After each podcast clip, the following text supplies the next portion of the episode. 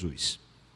Hoje eu quero chamar você para a gente olhar para uma, uma batalha daquelas que, quando a gente lê a história, a gente fica meio que absorto. É como se a gente não quisesse acreditar que fosse possível aquele tipo de instrução que Deus deu para esse homem chamado Gideão. É uma batalha onde a estratégia que é usada, ela parece, para não dizer outra coisa, improvável.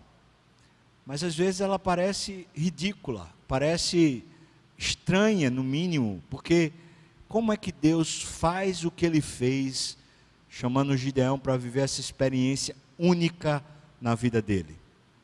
Eu queria que você e eu pudéssemos nos concentrar agora para ver o processo disso tudo, até que finalmente a batalha chega. Abra sua Bíblia, por favor, em Juízes capítulo 7. Nós vamos ler quase esse capítulo todo, 25 versículos na verdade. Mas vamos começar agora, lendo o princípio dessa batalha, o começo dessa batalha.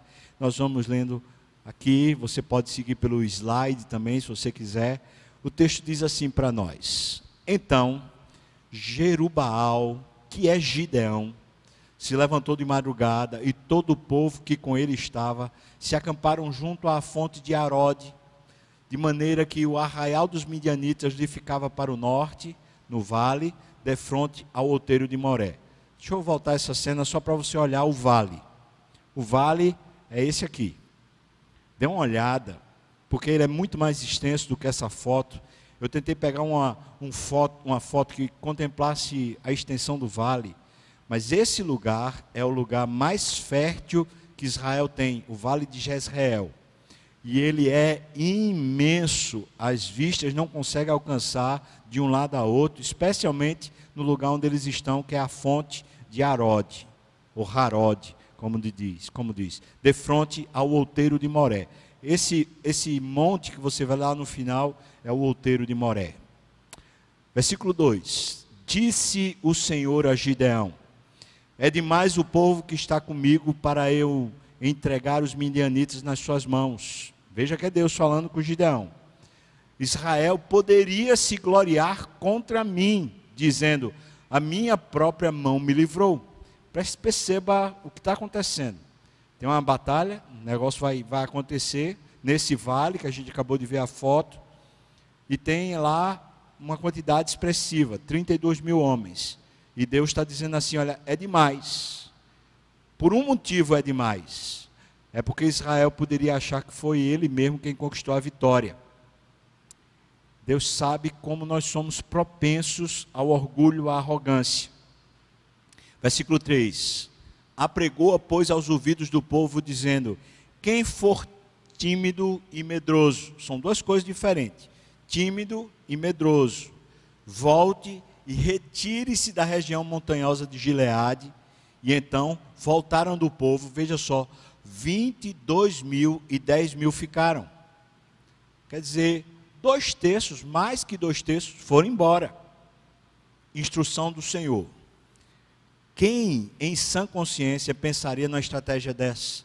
A gente tem um exército para enfrentar, ah, então tira aqui uma quantidade grande, dois terços do exército, para a gente enfrentar essa batalha. Versículo 4: Disse mais o Senhor a Gideão: Ainda há povo demais faze-os descer às águas, e ali os provarei. Aquele de quem eu te disser, este irá contigo, esse contigo irá. Porém, todo aquele de quem eu te disser, este não irá contigo, esse não irá. Fez Gideão descer os homens às, às águas. Então o Senhor lhe disse: Todo que lamber a água com a língua, como faz o cão, o cachorro, esse porás à parte, como também todo aquele que se abaixar de joelhos a beber. Foi o número dos que lamberam, levando a mão à boca, trezentos homens.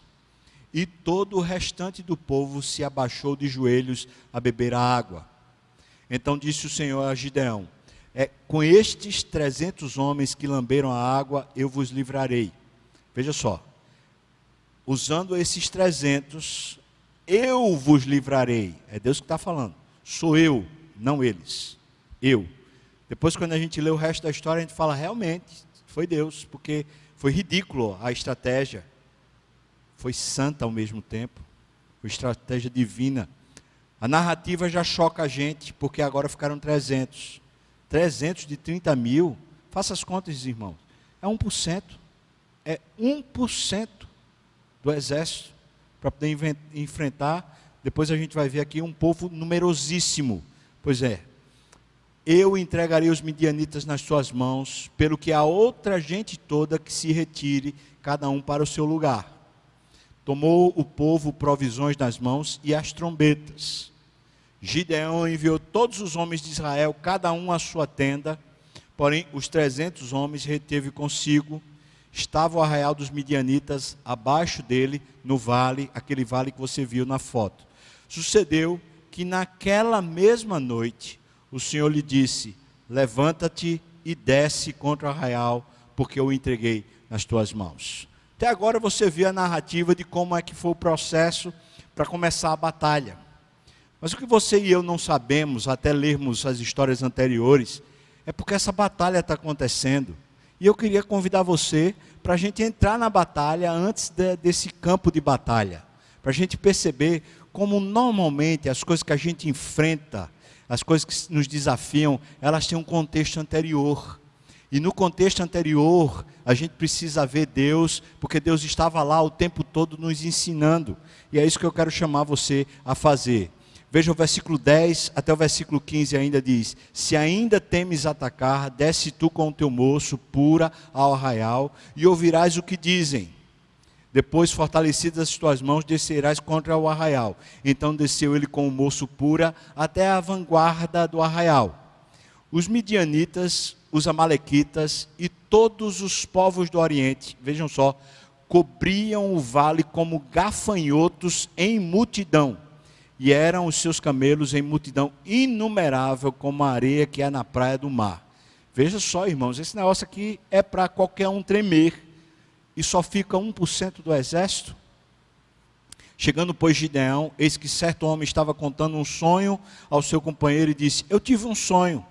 Eis que um pão de cevada rodava contra o arraial dos midianitas e deu de encontro à tenda do comandante, de maneira que esta caiu e se virou de cima para baixo e ficou assim estendida. Veja que sonho louco. Um pão que rodava pelo meio do arraial e destruía a tenda justamente do general, do, do, do principal. Versículo 14: Respondeu-lhe o companheiro e disse: Não é isto outra coisa senão a espada de Gideão, o filho de Joás, homem israelita. Nas mãos dele entregou Deus os midianitas e todo este arraial. São os midianitas, esse povo feito gafanhoto lá, um exército inumerável, que estão agora se apavorando com sonhos. E adivinha quem está trabalhando do outro lado? Adivinha quem está lá? Deus trabalhando e pondo terror no coração deles contra 300 homens. Contra 300 homens. Versículo 15. Tendo ouvido Gideão contar este sonho o seu significado, adorou a Deus e tornou o arraial de Israel e disse: Levantai-vos, porque o Senhor entregou o arraial dos midianitas nas vossas mãos. Como ele pode ter essa certeza? Vamos, vamos voltar à história. Capítulo 6 de Juízes é onde essa história começa.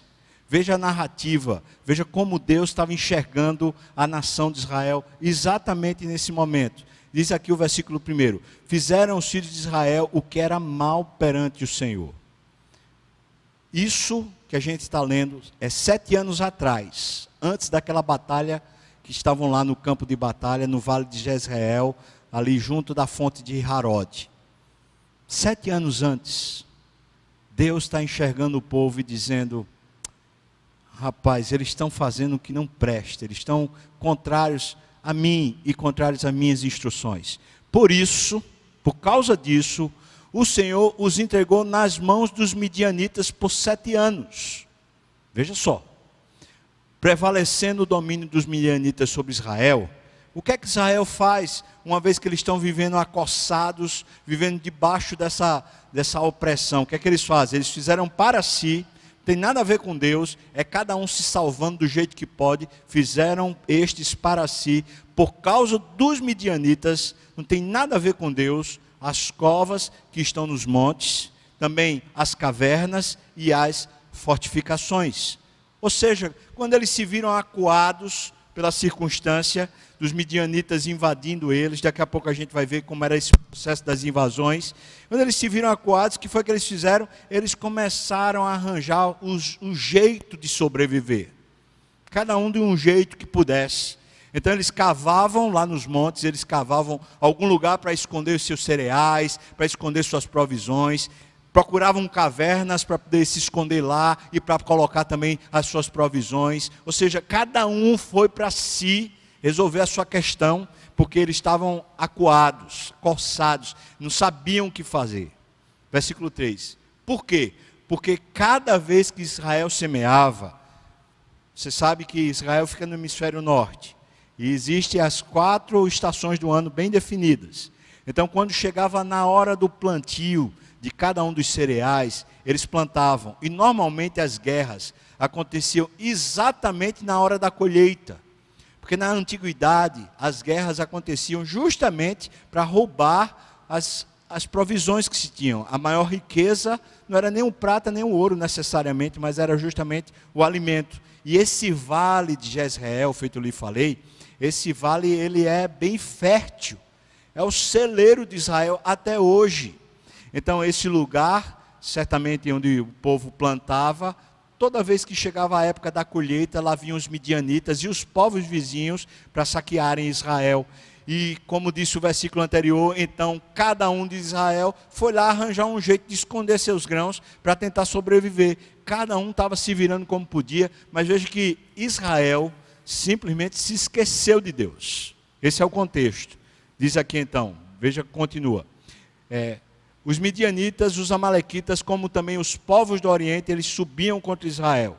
E contra eles se acampavam, destruindo os produtos da terra, até a vizinhança de Gaza, ou seja, eles se estendiam dali, daquele vale, até Gaza, que fica bem ao sul, a faixa de Gaza hoje, bem ao sul, já na região desértica, ou seja, eles varriam toda a área fértil de Israel.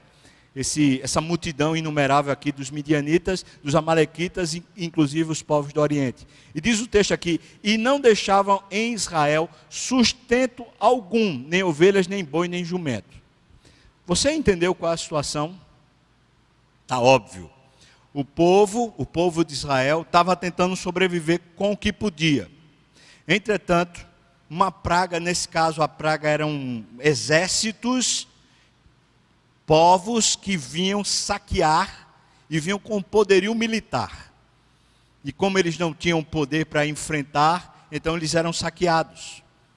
E no meio desses saques, ou seja, a economia estava quebrada em Israel, as condições de vida estavam quebradas, eles não tinham como se manter, não havia sustento, o texto está dizendo isso, que é que acontecia? Eles tentavam fazer o seu jeitinho. Sabe o que eu vou dizer para você assim? Aquelas cavernas, aquelas covas nos montes, é como se fosse assim: cada um fez uma poupança. Esse seria o conceito que a gente tem hoje de poupança. Ou seja, eu fiz um, uma provisãozinha, um pé de meiazinho para tentar sobreviver na crise. Porque vão, a gente vai perdendo, vai perdendo, pelo menos tem uma coisinha ali para me garantir. Era isso. Só que veja, fizeram para si, não tem nada a ver com Deus. O que está demonstrado até agora é que Israel não vive com Deus e não vive para Deus.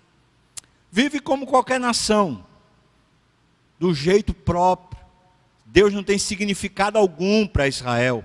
E o que é que está mais revelado aqui é que é expresso que Deus não, não significa nada para eles, está, está expresso na maneira como eles vivem o sustento deles. Eles vivem o sustento deles para si, não tem nada a ver com Deus, nada. Continua falando aqui o texto. Versículo 5. Pois eles subiam, esses povos, subiam com seus, seus gados e tendas, e eles vinham como gafanhotos. Ou seja, um gafanhoto, quando passa, aquela nuvem de gafanhoto, aquela praga de gafanhoto, devora tudo e não deixa nada na lavoura, nada do que tiver verde fica. Então eles vinham como gafanhoto, em tanta multidão que não se podia contar, nem a eles, nem aos seus camelos, que entravam na terra para destruir. Você já viu o tamanho da pata de um camelo? Você imagina uma multidão de camelos que eles não conseguem contar, passando pelas lavouras. Ou seja, vinha o exército, consumia tudo, e depois os camelos passavam por cima de tudo que estava consumido, deixando a terra toda pisoteada, imprestável. Ou seja, a economia de Israel está debaixo de juízo divino. É isso que está acontecendo. Versículo 6. Assim Israel ficou muito debilitado com a presença dos midianitas. Então os filhos de Israel clamavam ao Senhor. Você ouviu? Israel ficava muito debilitado com os midianitas. A presença dos midianitas deixava Israel muito debilitado. Agora, você percebeu que tudo aqui nesse ponto tem a ver com sustento. Não está falando nem de saúde. Talvez uma das coisas, junto com a, a, pandemia que vivemos, uma das coisas que mais tem amedrontado o brasileiro, inclusive o crente, é a respeito da economia, é a respeito do sustento. Não temos um midianita, um exército contra nós, mas temos uma peste que está assolando a terra e está arrasando economias, inclusive o que se suspeita é a nossa, a nossa brasileira. O que será de nós como nação quando essa peste, quando essa praga passar sobre nós? O que é que vai restar? E meu ponto não é político. O meu ponto é que tem muita gente apreensiva. Tem gente querendo se suicidar. Tem gente que não consegue mais olhar para o fim dessa, dessa etapa não consegue mais ter luz para caminhar, simplesmente as trevas tomaram conta da sua visão, por quê? Porque eles perderam a alegria de viver, pensando, acabou-se, investi a minha vida nisso, eu, eu tanto que tentei, mas vejo o que é está acontecendo com o meu negócio, vejo o que é está acontecendo com os meus subordinados, os meus empregados, o que é está acontecendo com a minha vida, vejo o que é está acontecendo com a minha família, vejo o que está acontecendo com as minhas condições. Por mais que qualquer solução haja entre os homens, seja a nível de governo federal, estadual, municipal, qual for, será que nós conseguimos enxergar que por vezes Deus nos coloca num aperto para que a gente reconhecer que a, a batalha que existe é a respeito do nosso ego? A grande batalha que existe é a respeito do nosso ego. Quando a gente continua acreditando que somos nós quem provemos, que somos nós quem conseguimos o nosso sustento, e não Deus. Quando somos nós, quando nós acreditamos na nossa, na nossa força, no nosso empenho, quando nós acreditamos que é o sustento, o dinheiro, a profissão da gente quem garante o nosso dia a dia, esse sustento se tornou para nós um Deus, uma divindade. E a gente vive para Ele. E eu vou dizer que tem muito crente, não é pouco não, tem muito crente tem muito católico, tem muito que se diz cristão, que passa a vida correndo atrás do sustento, porque sustento é Deus. Porque dinheiro é Deus. Porque ter recursos é Deus. Porque ter condições é Deus. E veja que aquela batalha que está lá no campo, onde Gideão está para enfrentar com 300 homens, enfrentar uma multidão sem fim, aquela batalha começou aqui. Começou quando a nação de Israel entrou debaixo de um juízo divino porque ela se esqueceu de Deus. Como eles se esqueceram de Deus? Primeira coisa que aconteceu foi eles começaram a viver a partir de sua própria conquista. Não era Deus quem provia, era cada um por si. Versículo 7 diz: Tendo os filhos de Israel clamado ao Senhor, o acosto aconteceu, povo começou a orar. E que, que bênção que começou a orar. Porque a oração é sinônimo, nesse caso, é sinônimo de fracasso pessoal. Ou seja, eu não vou dar conta, eu não tenho condições, a minha família vai passar fome, vai entrar numa depressão, vai entrar numa crise que a gente não tem como sustentar. O que é que a gente vai fazer? Ora. Porque pelo menos o cristão, o crente, tem Deus. Eles começaram a clamar a Israel ao Senhor por causa dos midianitas, e o Senhor lhes enviou um profeta que lhes disse: Veja só o que é que diz Deus para eles. Assim diz o Senhor, o Deus de Israel. Ouça o que Deus diz. Eu é que vos fiz subir do Egito. Veja o que ele diz: Eu vos tirei da casa de servidão. Ou seja, fui eu que dei liberdade a vocês. Fui eu que tirei vocês debaixo da opressão. Vocês estão vivendo oprimidos porque vocês não, não se lembram de mim. Porque quem tirou vocês da opressão fui eu. O primeiro sermão dessa série fala sobre essa libertação que Deus fez. O primeiro sermão. Depois ele continua: E vos livrei da mão dos egípcios e da mão de todos quantos vos oprimiam. Primeiro sermão. Depois ele diz: E, veja só, os expulsei de diante de vós e vos dei a sua terra. Essa terra que vocês estão, que vocês estão plantando. Vocês lembram como foi que eu dei para vocês? O sermão de ontem à tarde, quando Israel está enfrentando Jericó. Deus deu a terra para eles. O que Deus está lembrando o povo é: vocês lembram disso? Vocês lembram? Fui eu que tirei vocês da opressão. Fui eu que dei provisão para vocês. Vocês se esqueceram disso? Continua o texto, versículo 10. E disse: Eu sou o Senhor, o vosso Deus, eu sou de vocês, eu tenho uma aliança com vocês, meu negócio é com você. Você não está perdido, você não está desamparado, você está em trevas porque seu coração lhe enganou, porque você só olha para as circunstâncias, você não olha para mim. Veja o que ele diz mais: Não temais os deuses dos amorreus. Sabe quais são as divindades dos, amor, dos amorreus? As divindades que têm a ver justamente com a fertilidade da terra, com a provisão e com o sustento. Azera e Baal as duas principais divindades que eram adoradas, inclusive pelos israelitas. Essas duas divindades, elas estavam dentro do escopo da mentalidade daquela, daquela região, daquela área, de quem dava o sustento, ou seja, quem tornava a terra, a terra fértil, quem trazia chuva na hora certa, era Baal. Quem era a, a dona da fertilidade para que um homem e uma mulher, quando coabitassem, pudessem ter muitos filhos? Porque tendo muitos filhos, tinha muita gente para arar a terra e tinha muita gente então para poder ter um, uma colheita farta. Quem era a deusa, a divindade que trazia essa fertilidade, essa fecundidade para a mulher? Era Zera. Veja só, irmãos. Ele diz: Não temam os deuses dos amorreus em cuja terra habitais. Aqui a gente começa a descobrir que essa questão de sustento, essa insegurança que a gente tem na alma a respeito do dia de amanhã, não tem a ver necessariamente com, com a, o nosso esforço e a nossa dedicação, mas tem a ver com a, um, a uma outra divindade que a gente honra.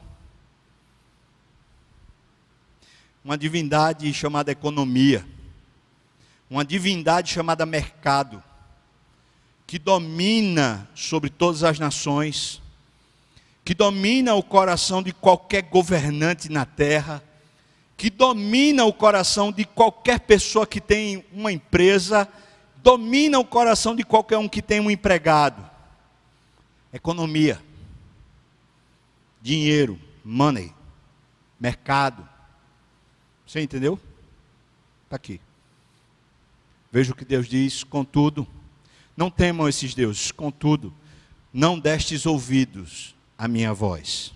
Eu venho falando com vocês faz tempo que eu cuido de vocês, que eu sustento vocês, mas vocês não conseguem acreditar. Vocês continuam acreditando nesses deuses e não em mim. Vocês continuam orgulhosos e não confiam em mim. Então o que é que Deus faz? Deus tem uma providência. Ele vai e chama uma pessoa, como ele chamou Moisés lá no Egito para poder resgatar a nação. Então ele chama uma pessoa, é Gideão. E aqui está o chamado de Gideão, porque é muito interessante. Veja como é que acontece. Versículo 12. Então o anjo do Senhor lhe apareceu e lhe disse: O Senhor é contigo, homem valente. A palavra anjo do Senhor aqui quer dizer de novo uma cristofania. Ou seja, Jesus Cristo está aparecendo para chamar Gideão, para que haja uma, um resgate da identidade da nação, um resgate do coração do povo. Homem valente, o Senhor é contigo. Aí veja a resposta dele, versículo 13. Respondeu-lhe Gideão: Ai, Senhor meu, se o Senhor é conosco, por que não sobreveio tudo isto? Veja o que ele está falando. Essa não é a dúvida que percorre o nosso coração. Bom, se Deus é bom, se Deus cuida de mim, por que, que nos sobreveio tudo isso?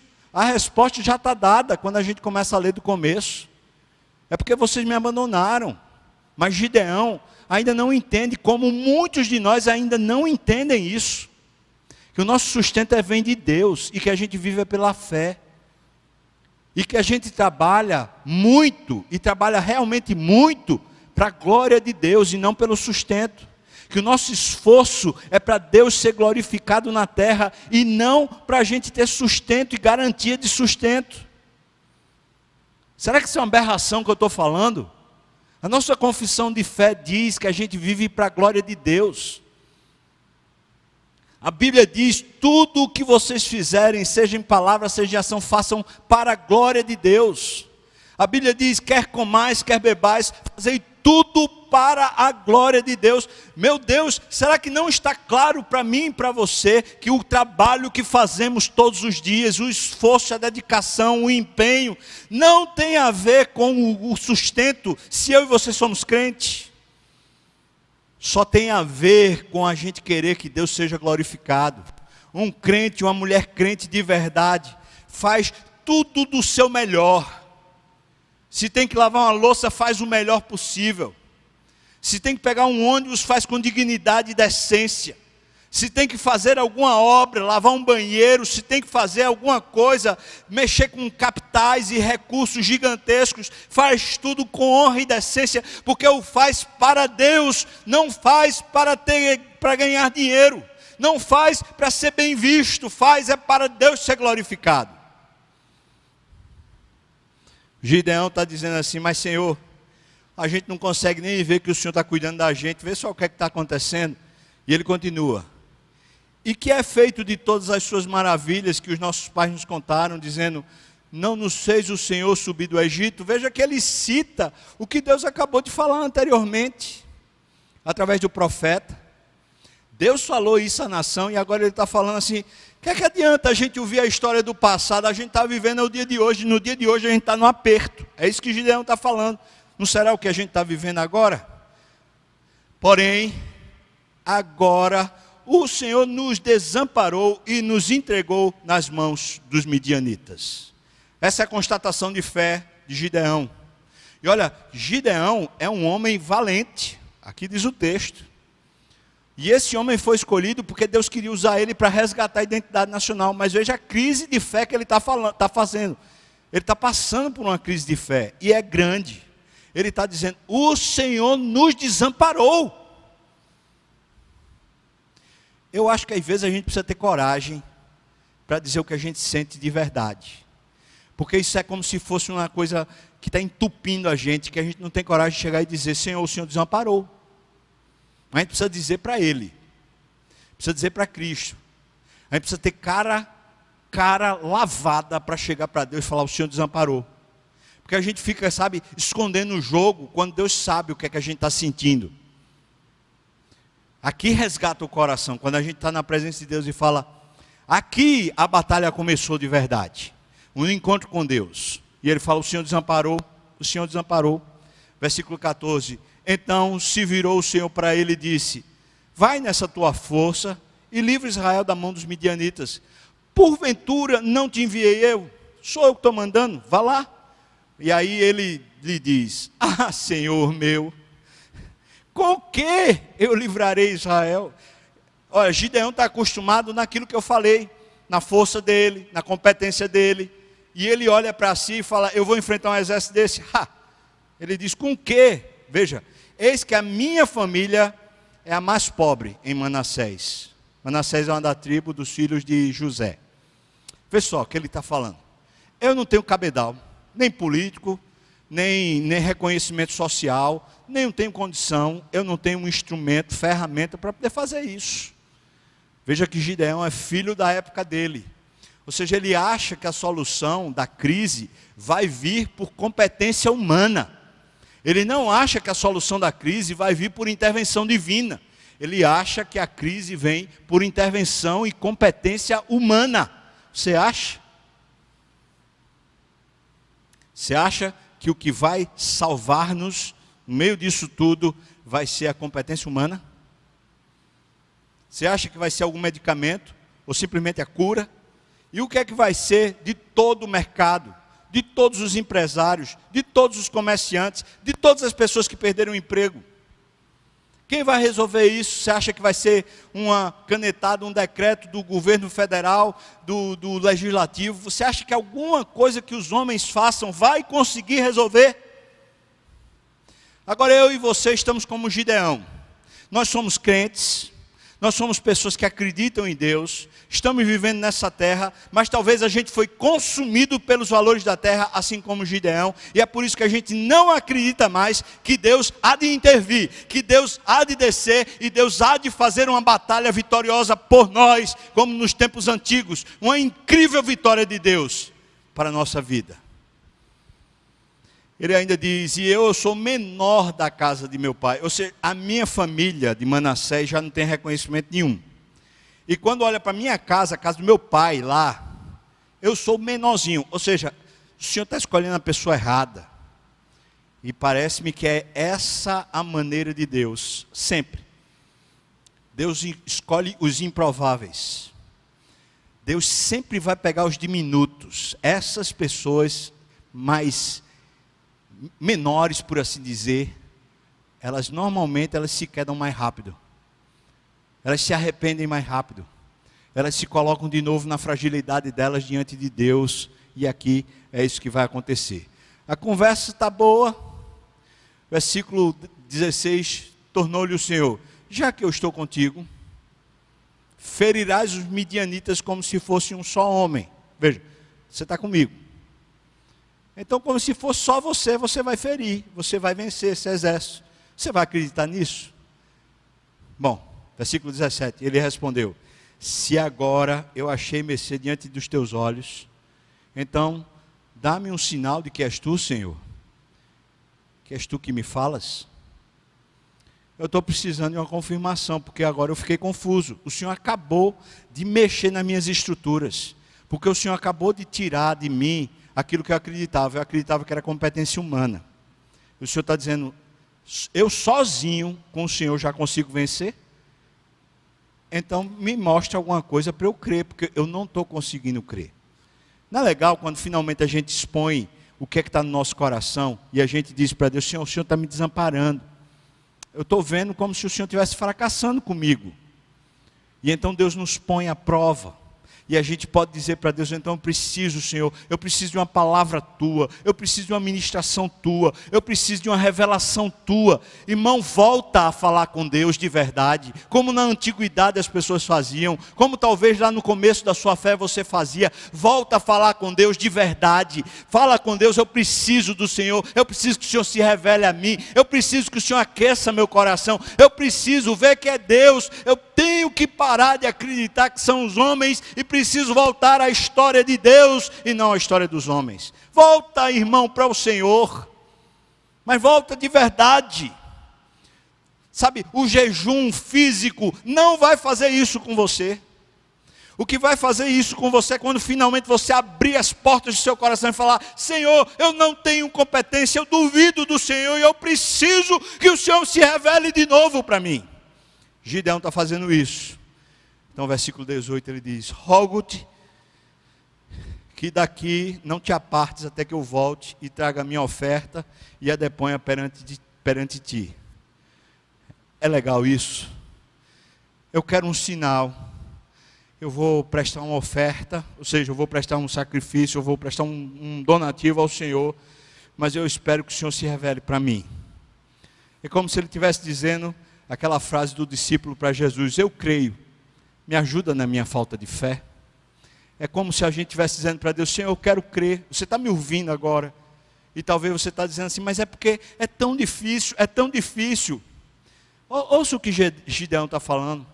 Ele está falando: olha, eu estou duvidando, mas, mas eu quero um sinal. Então, Senhor, eu vou lhe ofertar, mas se revele para mim.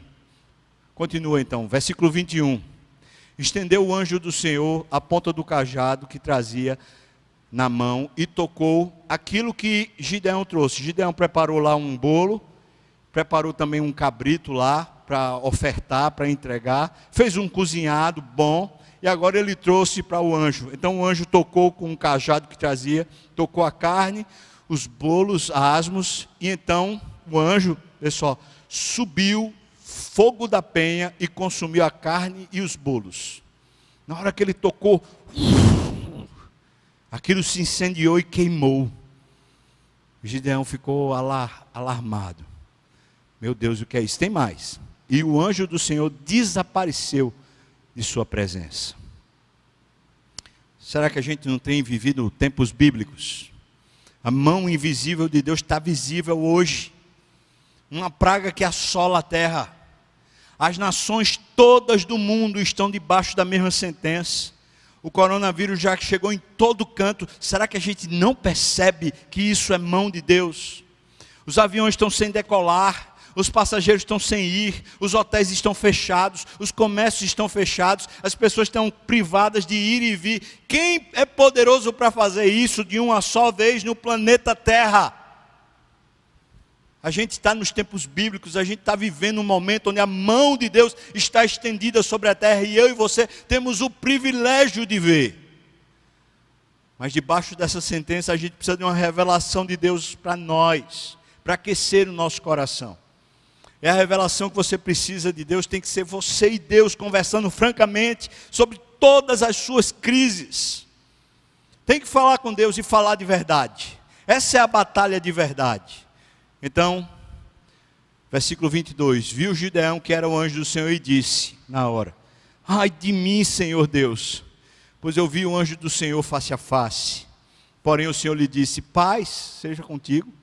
Que aperreio é esse? Você me viu? Eu vou salvar você. Por que, é que você está em crise? Paz. Não temas, não morrerás.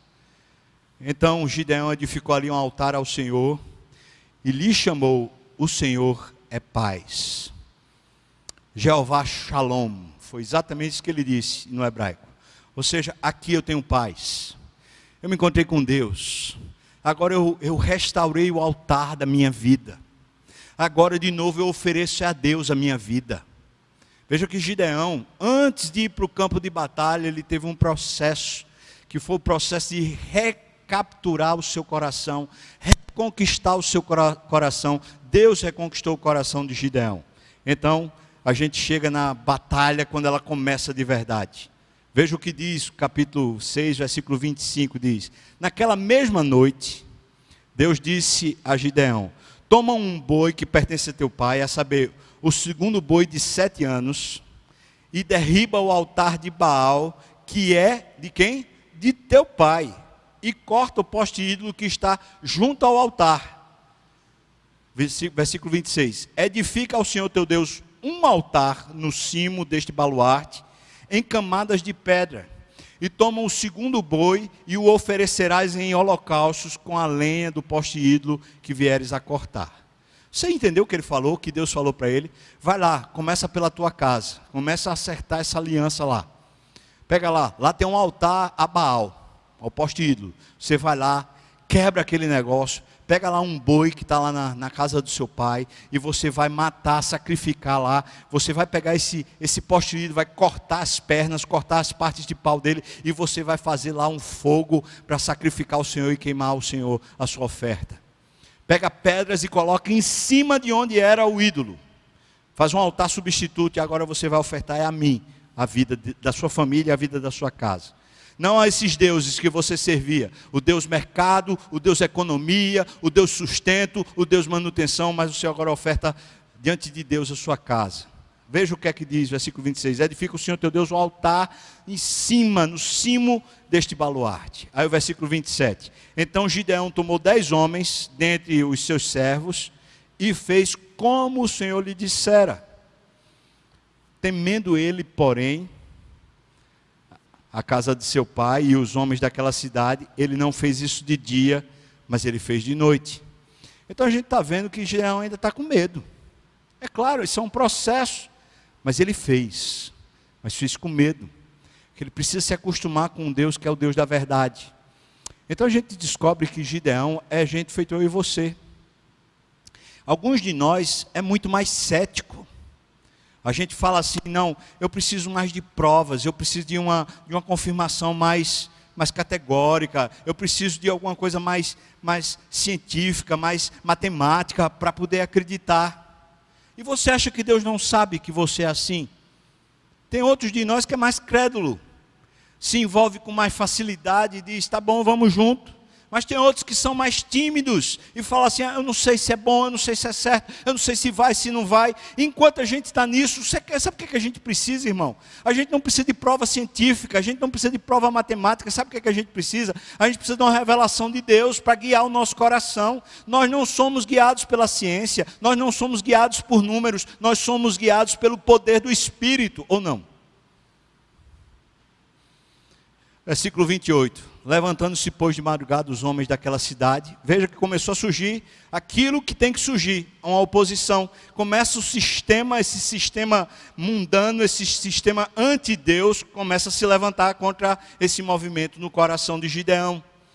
Começa então, versículo 28. Levantando-se, pois, de madrugada os homens daquela cidade, eis que estava o altar de Baal derribado, e o poste ídolo que estava junto dele cortado, e o referido segundo boi fora oferecido no altar edificado. Ou seja, o que Gideão fez agora se tornou público. E uns aos outros diziam: Quem foi que fez isso? E perguntando e inquirindo, claro que um dos servos lá de Gideão disseram: Foi Gideão, o filho de Joás, foi ele que fez essa coisa. Deduraram Gideão, e agora Gideão está exposto. Ele fez escondido porque ele estava com medo agora ele está exposto. Veja o que, é que aconteceu. Então os homens daquela cidade disseram a Joás, o pai de Gideão: leva para fora o teu filho. Veja como a, a cidade está tomada pela perspectiva de que quem sustenta eles é Baal. Veja como está, é o povo de Israel isso. Então eles disseram: leva para fora o teu filho para que morra. Pois ele derribou o altar de Baal e cortou o poste ídolo que estava junto dele. Esse discurso que eu estou falando com você aqui é bíblico, mas muita gente, inclusive da igreja estranha, fala assim: ah, vai não trabalhar não para tu ver. Eu não estou falando para a gente não, não trabalhar. O que eu estou falando é para a gente trabalhar para a glória de Deus. Isso significa a gente fazer as mesmas coisas que a gente faz hoje. Você trabalha com números, você trabalha com área de saúde, você trabalha com a área de economia, você trabalha com a área de escritório, de direito, de advocacia, você trabalha com seja lá o que for. Continue trabalhando, se Deus chamou você para trabalhar nisso, continue trabalhando, mas não trabalhe mais pelo sustento, trabalhe para Deus ser glorificado na sua vida. Assim você se liberta do sistema, mas o sistema vai querer lhe encarcerar de novo, como está fazendo aqui com o Gideão vai chegar e se levantar em oposição e vai dizer: Você morre se você viver assim. Mas você não morre. Você é sustentado é por Deus até hoje. Foi Deus que não deixou faltar um prato de comida para a sua vida até hoje. Foi Deus que deu todos os recursos para você pagar todas as suas contas até o dia de hoje.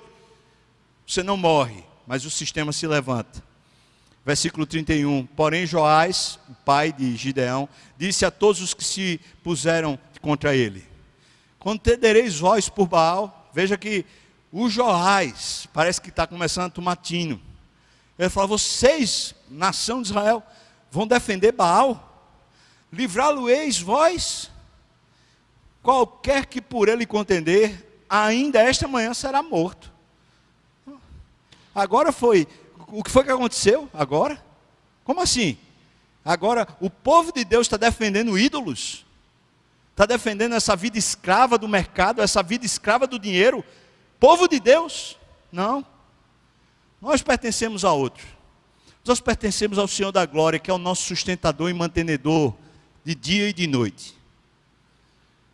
Veja, se é Deus, Baal, se Baal é Deus, que por si mesmo contenda, ou seja, que ele lute lá contra Gideão, pois derribaram o seu altar.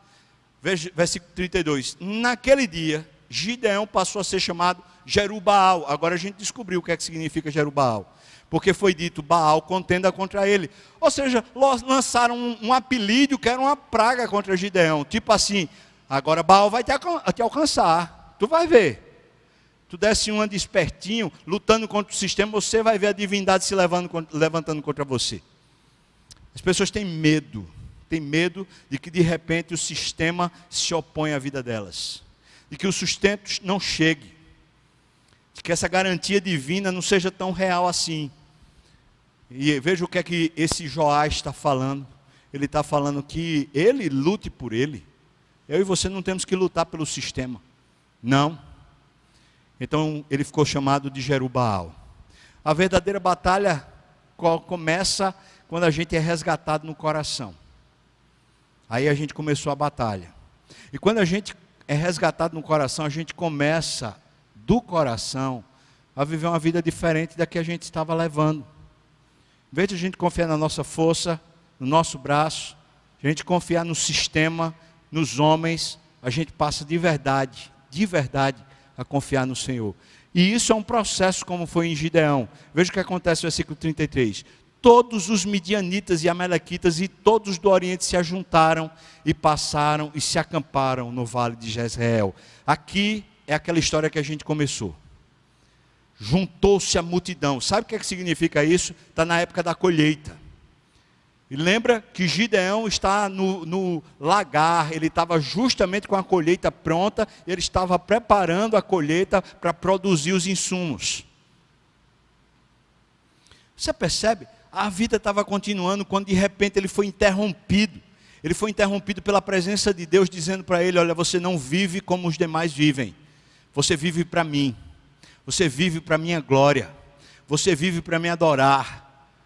E Gideão passando por esse processo todo. Aí de repente o sistema se levanta. E o, o, sistema não vai desistir de nós. Ele não vai desistir, ele vai continuar nos tentando e nos amedrontando. Agora a cidade foi calada pelo pai. E agora deram um apelido jocoso contra ele, falando Jerubaal. Baal vai pegar você. Tipo isso. E aí o que, é que acontece com ele? Ele agora é intimado por Deus para enfrentar uma guerra impossível. Agora a gente chegou na guerra. Aquela guerra que a gente leu lá no começo. E veja que diz assim: todos os midianitas, amalequitas e os povos do Oriente se ajuntaram, passaram e se acamparam no vale de Jezreel. Então, Gideão, que começou a viver a palavra do Senhor, o Espírito do Senhor revestiu a Gideão. É aqui que começa a vitória é quando eu e você somos revestidos é pelo poder de Deus e não pelas circunstâncias ou pelas, pelos malabarismos que eu e você conseguimos fazer ou que os homens conseguem, as soluções que eles conseguem dar para nós. Meu Deus, será que é possível a gente crer em Deus? Será que isso é possível? Então o Espírito revestiu Gideão e Gideão tocou a rebate e o, Abiesrita se juntaram após ele. Disse Gideão a Deus: Senhor, se hás de livrar Israel por meu intermédio, como disseste, e então ele pede a Deus prova, mais uma vez, aquilo que muitas vezes nós precisamos. Nós precisamos é de um momento com Deus onde Deus se revele a nós, pessoalmente. Não é ouvindo o sermão, não, irmão. O sermão pode ajudar você a despertar e dizer o que eu preciso fazer. Sabe o que você precisa e eu precisamos? É de um tempo com Deus, onde Deus venha falar conosco e nos resgatar das nossas próprias perdições. Então Gideão diz, o que ele diz para Deus é: Senhor, vamos fazer o seguinte, eu vou dormir essa noite, eu vou botar um chumaço de algodão aqui na porta. Então vamos fazer o seguinte: se é o Senhor que está falando, amanhã vai amanhecer esse chumaço cheio de água do orvalho e ao redor dele tudo seco. Deus disse: Tá bom, Gideão.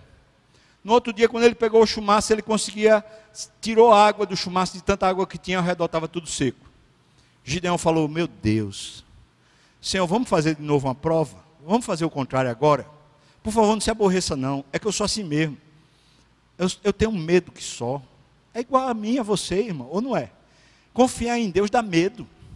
Mesmo a gente sabendo que Deus é Deus. Lembra o que é que Deus disse para Gideão? Você vai como se fosse um homem só. Eu com você a gente vence todo mundo. Mas Gideão está nesse vale, irmão. E nesse vale, ele está olhando, é uma nuvem de gafanhoto, de um lado a outro, ele está olhando e está vendo um exército sem número, incontável. Ele está falando: não dou conta, eu não dou conta disso. Eu e você estamos vendo as notícias, vendo as situações, estamos dizendo para nós mesmos: eu não dou conta, não sei se eu vou ter condições de sair disso, eu acho que não consigo. Apavorados, amedrontados com o dia de amanhã, assim como Gideão. Mesmo que a gente diga, eu creio que Deus é comigo, mas a gente está com medo, e nesse medo a gente precisa, Deus, por favor, me confirma. Fala comigo intimamente, de maneira que eu entenda. Sabe o que aconteceu? A segunda noite, o orvalho molha tudo ao redor. Chega, fica encharcado. O algodão está seco. Gideão olha e fala: É o Senhor mesmo. Então Gideão vai, chamou todo mundo dos israelitas para a guerra. Aí Deus fez a seleção. E você reparou a seleção de Deus? É uma estratégia improvável. Como é que o Senhor tira a gente? O cara já está com medo. Mas a essa altura, Gideão já está crendo assim: Deus é quem vai por nós. Deus é quem vai vencer por nós. Basta eu. Ele disse: Eu sozinho com ele a gente já vence. Então, ele quer fazer assim, ele quer tirar, em vez de ele acrescentar, ele quer tirar agora. Eu tenho pouco recurso, só tenho 32 mil homens contra uma multidão inumerável. Aí Deus pega e manda sair 22. Eu tenho 32 mil reais. Aí Deus manda eu perder 22 mil. Numa crise que o Brasil teve agora, eu perco 32 mil. Agora só fico com 10 mil. Aí Deus diz: Não, 10 mil não. Você vai dar de oferta desses 10 mil, você vai dar 99%, você só vai ficar com 300 reais. O que, Deus? Faz isso não. Oxi. Como é que eu vou enfrentar a vida com 300 reais? Acho que você entende o que eu estou falando. Ele perdeu. Mas ele teve foi revelação divina no seu coração para lhe aquecer. Tendo ouvido Gideão, versículo 15, agora no capítulo 7. Tendo ouvido Gideão contar este sonho. Lembra do sonho que os amalequitas estão tendo lá no arraial? Que um pão vai rolar por cima do, do arraial, e esse pão vai em cima da, da, do, da tenda da, do, do general, e vai matar e vai virar de perna para o ar. E eles estão dizendo: é Gideão. Vê só, Deus está apavorando o outro lado. O inimigo que vem contra nós, pode ter certeza, ele está morrendo de medo, porque ele sabe que o mais valente está conosco. Ele sabe que o Rei da Glória, o Rei dos Reis, o Senhor dos Senhores é por nós. Quando Cristo manda eu e você como ovelhas para o meio dos lobos, pode ter certeza que Ele é o leão de Judá. Basta um rugido dele e todos os lobos fogem. Eu e você estamos protegidos. Deus já está trabalhando do outro lado. Tudo isso, essa névoa, essas trevas que enchem as nossas vistas, é simplesmente para que a gente olhe mais para Deus, em vez de a gente olhar para as circunstâncias. Tendo ouvido Gideão contar este sonho, e o seu significado, então ele adora a Deus. Ele fala: É, Deus já está lá. E tornou o arraial de Israel e disse: Levantai-vos, porque o Senhor entregou o arraial dos midianitas nas vossas mãos. Agora veja a estratégia. Então repartiu os 300 homens, em vez de vir em bloco, agora divide em três, três companhias, e deu-lhes a cada um nas suas mãos flecha, espada, um fuzil, um, uma bomba atômica, alguma coisa para poder vencer. Não, sabe o que é que ele deu? Trombetas e cântaros vazios. Espera aí, é assim que se vence guerra? Que loucura é essa, Gideão? Isso aqui é muito improvável. Deu nas mãos trombetas e cântaros vazios com tochas nelas. Ora, eu fiz, eu fiz, eu fui do exército, eu fiz exercício militar. E uma das coisas que se vê à noite é uma mínima faísca de luz a um, a um quilômetro de distância, eles estão vindo com luz. Essa é uma estratégia suicida. Humanamente falando, ela é improvável. Mas é isso que eles estão fazendo. Versículo 17. E disse-lhes: Olhai para mim e fazei como eu fizer. Ele está indo junto. Chegando eu às imediações do arraial, como fizer eu, assim fareis. Quando eu tocar a trombeta, Todos os que comigo estiverem, então, vós to também tocareis a, a, a, vossa ao redor de todo o arraial e direis: pelo Senhor e por Gideão. Aí você pode dizer: está vendo que ele está chamando para ele a glória? É não, irmão. Você lembra do sonho? O sonho, eles falaram assim: esse rolo compressor é o Deus de Gideão. Então, quando eles citavam o nome Gideão, o arraial todinho lembrava: meu Deus, é o Deus de Gideão. É por isso que ele está dizendo, pelo Senhor e pelo Gide, por Gideão, porque a palavra Gideão por Midianitas soaria como dizendo, foi Deus que veio. Pelo Senhor e por Gideão. Versículo 19. Chegou, pois, Gideão e os cem homens que com ele iam às imediações do arraial, ao princípio da vigília média, havendo-se pouco tempo antes de antes trocado as guardas, e tocaram as trombetas e quebraram, quebraram os cântaros que traziam nas mãos. é engraçado isso. Como é que você faz barulho? Você toca trombeta e quebra cântaros para vencer o inimigo. Meu Deus, quebraram cântaros que traziam nas mãos. Assim, tocaram as três companhias as trombetas e despedaçaram os cântaros. E seguravam na mão esquerda as tochas e na mão direita as trombetas que tocavam e exclamaram: Espada pelo Senhor e por Gideão. E sabe o que aconteceu? Permaneceu cada um no seu lugar ao redor do arraial e todo o arraial começou a correr e a gritar e a fugir. Você acha que quem infundiu esse espanto no meio do arraial? Quem estava lá espantando? Versículo 22: Ao soar das trezentas trombetas, o Senhor tornou a espada do arraial dos midianitas, cada um contra o outro, e isto em todo o arraial, que fugiu rumo a Zererá, até Betsita, até o limite de Abel Meolá, acima de Tabate. Eles correram em direção ao Rio Jordão e eles correram em direção ao norte. Eles estão fugindo, desesperados, enlouquecidos. Então os homens de Israel, Naftali, de Assé e de todo Manassés foram convocados e perseguiram os midianitas. Gideão enviou mensageiros a todas as montanhas de Efraim, dizendo: Descei de encontro aos midianitas e impedi-lhes a passagem pelas águas do Jordão até Bet-Bará. Você vai lá e faz um cerco quando eles virem vocês, eles já estão tomados de terror, então vai lá e faz um cerco, não deixa eles passarem não, para eles não fugirem. Versículo 25. E prenderam a dois príncipes dos midianitas, Oreb e Zeeb. Mataram Oreb na penha de Oreb, e Zeeb mataram no lagar de Zeeb. Perseguiram aos medianitas e trouxeram as cabeças de Oreb e de Zeeb a Gideão, da além do Jordão. Você sabe o que aconteceu? Eles venceram e o inimigo foi exposto, vergonhosamente exposto. Suas cabeças foram expostas como sinal da vitória do Senhor. O que aconteceu é que, depois disso, eu não vou continuar, mas depois disso, tentaram colocar Gideão como rei. Ele falou: Eu não sou rei, porque Israel já tem um rei, e o rei é o Senhor. Nós somos o povo do Senhor. Sabe, irmãos, Talvez essa grande tormenta que a gente enfrenta, essa grande tempestade que assolou a terra e tomou conta e o pavor de muitos corações, inclusive nós somos crentes, talvez seja só um movimento grande de Deus para nos lembrar a quem pertencemos e a quem deve ser glorificado por meio dos nossos atos. Não somos nós, não é o mercado, não é o dinheiro, é Deus. Eu convido você a consagrar sua vida. E eu vou pedir para você fazer mais do que só uma oração nesse momento. Pessoal do louvor, se quiser, pode vir. Mas eu convido você para fazer um passo a mais. Amanhã a gente vai ter culto às 19 horas. E sexta-feira a gente vai ter um culto às 18 horas. Sabe o que eu chamo você para fazer? Aproveita esse tempo dessa semana, semana da Páscoa e peça a Deus, Senhor, eu preciso de um encontro contigo. Eu preciso ser restaurado na minha fé. Meu ânimo precisa de renovo. Eu preciso voltar a ver que o Senhor de fato é Deus, como está aqui nesses relatos.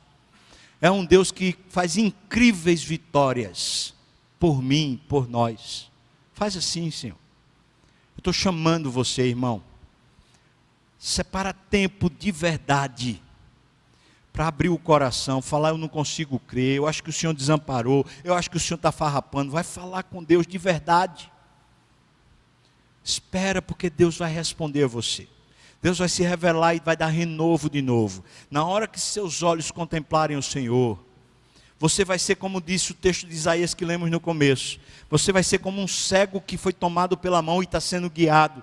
Na hora que os nossos olhos virem o Senhor, nós estamos de novo encaminhados para a vida. Nós estamos seguros de novo. Nós já sabemos o caminho de novo. A nossa alma está restaurada de novo. Eu chamo você para crer. Mas para crer, talvez um processo como o de Gideão precisa no nosso coração. Uma restauração da nossa vida com Deus. Deixar de viver para o mercado, deixar de viver para ganhar o pão e voltar a viver para Deus, com tudo que somos, com tudo que temos. Vamos orar? Se puder e quiser na sua casa, fique de pé. Vamos orar. E eu vou impetrar a bênção depois da oração. E a gente vai cantar. E a gente vai cantar que a batalha é do Senhor. A batalha é do Senhor. Não é nossa, é do Senhor. Senhor, tu sabes o quanto estamos precisados de um renovo, um avivamento, uma restauração na alma de verdade. Porque a gente tem vivido cansado, servindo ao mercado, servindo ao sustento, servindo ao trabalho, servindo à profissão. Nós estamos cansados, cansados e oprimidos, Senhor. E nós pedimos ao Senhor que faça cada um de nós como Gideão. Gente que volta a ouvir a tua voz dizendo: Você sozinho comigo vence o mundo todo. Você sozinho comigo vence o sistema todo. Senhor, nos faça acreditar de novo. Restaura a nossa sorte, Senhor. Restaura a nossa alma, Senhor. Oh, meu Pai, o Senhor sabe como nos encontrar. O Senhor, como um anjo, apareceu para Gideão e restaurou a face dele confrontou os pecados dele, o Senhor restaurou o ânimo dele, o Senhor deu destino à vida dele. Senhor, encontra, por favor, um espaço na nossa agenda para o Senhor vir, vir e falar conosco face a face. Por favor, restaura a nossa vida restaura a nossa sorte, aviva a tua obra, Senhor, aviva o nosso coração, aviva a tua igreja, restaura o fôlego, Senhor, nos faz crer de novo que o Senhor é o Deus que vence todas as batalhas, o Senhor é indestrutível, o Senhor é vitorioso, o Senhor é Deus e não há ninguém como o Senhor. Nos faça crer de novo, Pai. Nós te adoramos e precisamos do Senhor, Pai. Nós oramos no nome de Jesus e que a graça do nosso Senhor e Salvador Jesus Cristo, o amor de Deus, o nosso querido e amado Pai, a comunhão, o consolo, a bênção, o poder e o avivamento do Espírito venha sobre nós, povo do Senhor, não só agora, mas até quando o Senhor voltar e nos tomar de volta para si. Aleluia. Amém. Vamos cantar aí.